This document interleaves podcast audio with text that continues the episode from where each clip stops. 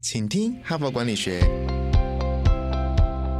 在这里，我们希望用轻松无负担的方式与你分享最新管理新知，打造属于你的哈佛 DNA。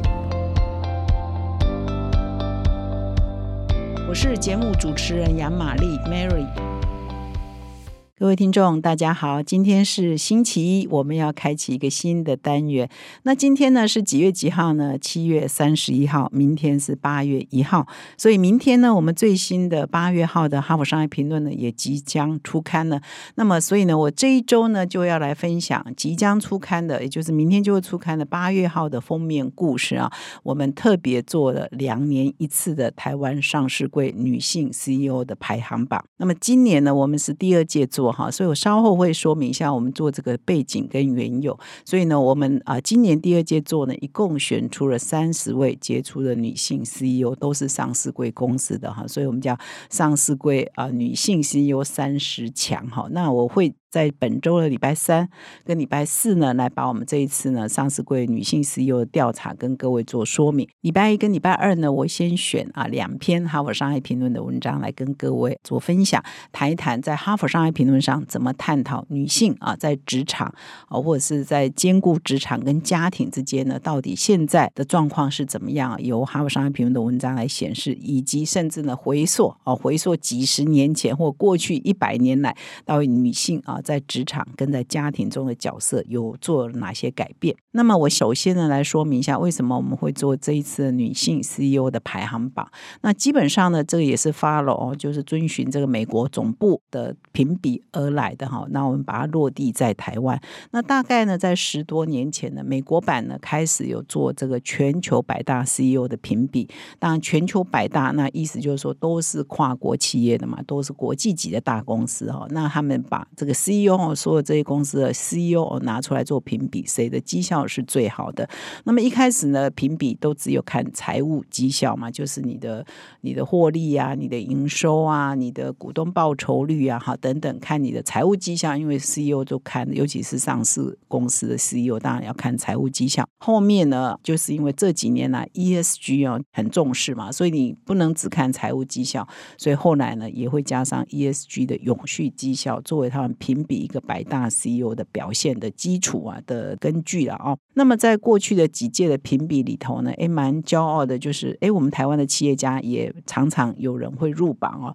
比如说这个郭台铭啊，红海的创办人，比如说联发科的蔡明介啊等等。那也有出生台湾，后来移民美国的哦，也是大放异彩哦。那我印象最深刻，有一次哦，最近很红的 AI 的这个黄仁勋，NVIDIA 创办人黄仁勋，他是出生台湾嘛，后来移民。美国，所以我们也把他算台湾英娜了哈，所以也有一个黄仁勋呢，哇，曾经哦，在 HBR 的全球百大 CEO 名列第一名哦哦，所以非常了不起啊，所以我印象很深刻，是有这一次的调查。所以呢，因为美国版啊，我们的哈佛商业评论美国版开始做这样的调查，是做全球 CEO 的调查，所以我们就把它落地在台湾，我们就用美国版的标准来检视。那台湾呢？台湾有一千七八百家上市贵公司，如果我们用它同样的标准来检视台湾的上市公司，那谁是台湾的啊 CEO 一百强了哈？所以我们从八年前啊，八年前也开始进行这样的调查，因为我们要把它落地化呢，过程呢是需要时间的，是需要研究。的哈，所以没有立即跟美国同步哈，我们就落后几年。但是我们后来把它推出来。那到目前为止呢，我们已经做四届，代表八年了。去年做第四届。那因为我们觉得每年做每年做可能变化不大哈，所以我们就每两年做一次。那为什么又会做到女性 CEO 呢？我接下来会跟各位说明。哈帕工商时间，第一届 ESG 远见共好圈启动啦！远见杂志自二零零五年开创台湾第一个企业社会责任奖，并且在二零二零年开创台湾第一个大学社会责任奖 USR。如今远见永续奖迈入第二十个年头，在这个最关键的一年，我们推出全台第一个连接 ESG 与 USR 的 ESG 远见共好圈，是远见献给台湾企业与大学最温暖的礼物，结合。理论基础、最新国际趋势与最成熟的得奖方案。透过案例分享、线上读书会与年度趋势论坛，加上《远见》杂志、《哈佛商业评论》与天下文化出版三大知识库的加持，让好企业变成伟大的企业，让好大学变成永续典范大学。加入 ESG 远见共好圈，与伙伴一起航向永续的航道。那么这几年来，大家都知道，如果你在企业界服务，一定知道说，现在有一个新显学嘛，或过去两年来就是 ESG。我刚刚也讲说，美国的百大呢也会把 ESG 纳入评比嘛。那 ESG 的领域里头有很重视的一个项目，叫做两性平权啊，或者是性别包容哈。我们要多元，要包容，所以女性呢，在这个企业的发展里头越来越重要哈。所以呢，也被认为说，它是如果我们在一个职场上，在一个公司的营运上。是可以包容两性的意见，它是可以比较永续的哈，因为两性还是有一些文化或者是性格或者是优势的差异。如果你不要让一个性别人主导，而可以多一个性别人做缓和、做协调、做包容的话，他可能出来的决策呢是会比较迈向永续的哈。欧洲呃，很多国家都已经要求说，上市公司的董事会里头女性的比例啊，女董事的比例，比如说要达到三成以上啊。很多北欧国家早就这样要。求了，那像台湾啊，政府也开始要求说，哦，我们的上市贵公司当中，董事当中呢，必须至少女性呢要占一席嘛，哈，所以这个也是慢慢在要求，就希望说不要是一个单一性别能主导一切，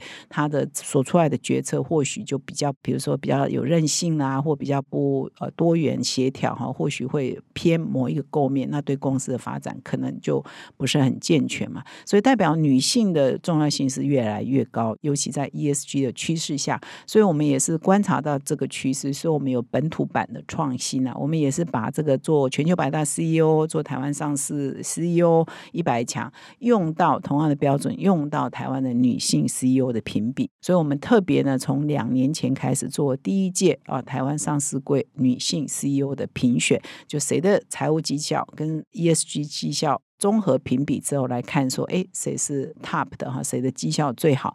那我们来特别来分析说，哎，这些女性 CEO 她的领导哦，她的管理或她的专业之路呢，有什么跟男性不一样的地方？我们特别来彰显他们的成就以及他们的差异性。做这样的报道也是呃符合，就是我们媒体本身也是符合 ESG 哈这样的思潮哈这样的潮流。所以呢，以今年来讲的话，就是我们今年已经做到第二届，我们也是两年一届嘛。所以听到这里。就知道我们两年有一年做百大 CEO，有一年呢就会做女性 CEO 哈，所以就变两年一次哈，每年都会有一个评比。那么在正式分享我们八月一号初刊的这个台湾女性 CEO 的评鉴结果出来之前呢，我这一两天先分享一两篇《哈佛商业评论》的文章啊。事实上呢，我是要来跟各位分享说，其实女性呢要入榜我们的这个 CEO 三十强是非常不容易的，因为一直以来呢，这个职场呢，哈，从过去一直到现在，即便是今天，真的还都是男人的天下哈。虽然我们女性的就业率也是蛮高的，可是。真的爬到顶端呢是非常不容易的哈。比如说，我们现在一千七百多家这个上市贵公司嘛，那这些上市贵公司的 CEO 哈，含这个董事长啊、总经理啊、啊副董事啊，有的挂名啊执行长、总裁哈，这几个职称加起来哈，我们女性挂到这些职称的，其实只有。两百二十五位哈，以今年我们评选就是一千七八百家当中，只有两百二十五位女性呢，是女性挂这些职称的哈，所以我们这一次的评比就从这两百二十五位当中。层层的第一阶段的筛选，第二阶段的筛选，一直到最后可以出我三十强，事实上要符合很多的条件。所以呢，在这么少数啊，已经是女性占少数，然后又要啊做到这个 top 三十强，其实真的是非常不容易啊。所以先恭喜哈。事实上，我们这两两天也有发新闻稿，也有上这个网站啊，上原件也有同步的刊登哦。就是这三十强的名单已经在网络上，你应该今天七月三十一号，你应该也是查得到的哈。但是我在礼拜三、礼拜四会再跟各位来做详细的分析，所以我今天呢，为什么说很不容易？先来分享第一篇文章啊，啊，这篇文章叫《回顾五零年代至今的女性从商史》哈，就说 HBR 上呢，曾经怎么报道过女性啊，尤其是女性在职场中的角色。那这一篇文章的诞生呢，事实上也蛮有缘故的哈。就是去年哈，如果你去年一整年都有在听我的 podcast，就会了解说，我去年一整年一直在讲说，今年是 HBR 创刊一百年哈，所以去年呢是 HBR 创刊一百年，所以他们有蛮多回顾性的文章。那其中有一篇文章呢，我在去年没有分享到，我今年把它拿出来分享，就是今天我刚刚讲的这一篇文章。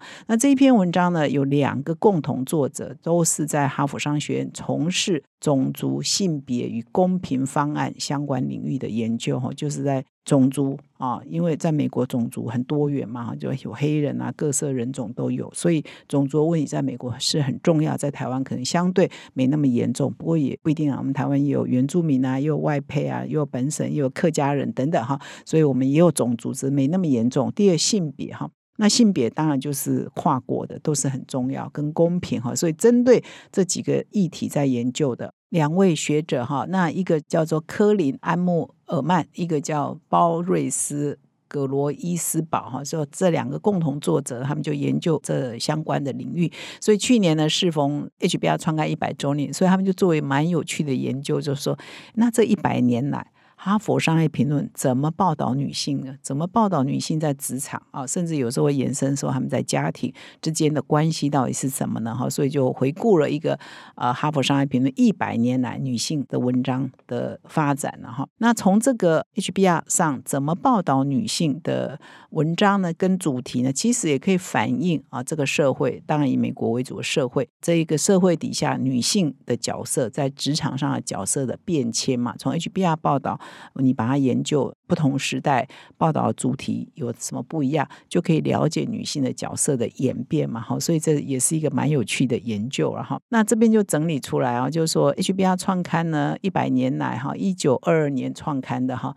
一直到一九五三年才出现第一篇文章探讨女性的角色。换句话说，有长达三十年的时间，诶，他从来不关心女性的议题哈。可能女性的职场就业的人数不够多，或者也不列为大家会关注的议题的哈。那么第一篇文章呢，就提到说，哎，就谈到说女性呢在管理阶层的机会。那这篇文章蛮有趣的，一九五三年哈，可见那时候美国人女性的地位其实也是不高了哈，所以他那一篇文章主要就是说女性很难啊晋升高位。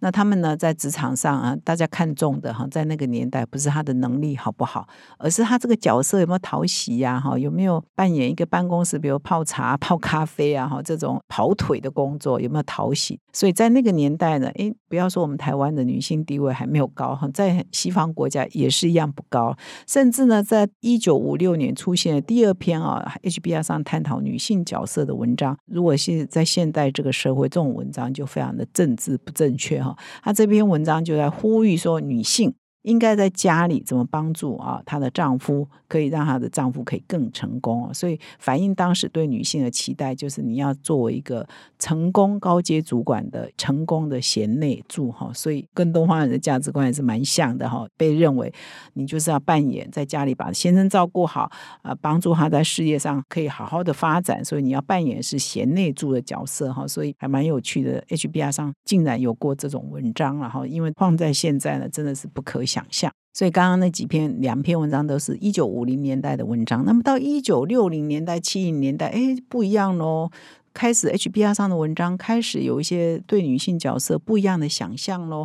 他们可以开始谈到，哎，你在职场上。怎么样避免被性别歧视呢？怎么样避免被性骚扰呢？那个时候已经开始在探讨，因为一九六零到一九七零哈，最晚到一九七九年哈左右，他们也出现这种文章，就是诶，在职场上应该开始性平啊，就是两性平等啊，一定要开始避免性别歧视，甚至女性有的时候会被性骚扰啊，这个应该要怎么避免呢？甚至也开始有文章在探讨说，女性如果担任主管适合吗？女性有哪些这个被刻板反映下压制，以至于他们呃无法担任公司的主管呢？诶，开始出现这种文章然后，帮 女性在平反了哈。那么在这一个时期呢，一九六五到一九七九，哎，HBR 上有一篇文章，就叫《女性适合担任主管》嘛。那这一篇文章啊，其实也是一个大规模的研究，访问了两千位啊企业的高阶主管哦，他们也蛮厉害的，找了。其中有九百位是女性哦，就好不容易爬到高阶的哈。那另外一千一百位是男性哦，接受调查就是两千位。那么在这一次的调查，尽管有这么多女生哈也接受这一次调查哈，但是呢，很多人还是认为原则上哈，其中有百分之四十一的人。啊，接受这一次访谈的呃，这个两千位当中的主管就说，原则上那，女性啊，他们是反对女性担任高阶主管的，而且认为在气质上有百分之五十一认为女性啊不适合管理的工作。那当然，这个比例呢，男生呢是比女生还要高哈。比如说，呃，受访的女性当中，只有百分之四十七认为啊，在商界呢不会完全接受女生担任高阶主管。那所以。表示男生的比例是会更高的嘛？哈，所以呢，在那个时候，尽管是好不容易啊爬上高阶的女性，原则上也认为啊，可能我们女生就是不太适合。那我呢，是因为我特殊的哈关系、特殊的能力呢，我才可以晋升到很高阶。但是，尽管是已经到高阶的女性，有百分之四十七认为说啊，我们女生还是不适合。然后，所以男生认为不适合的比例更高嘛？哈。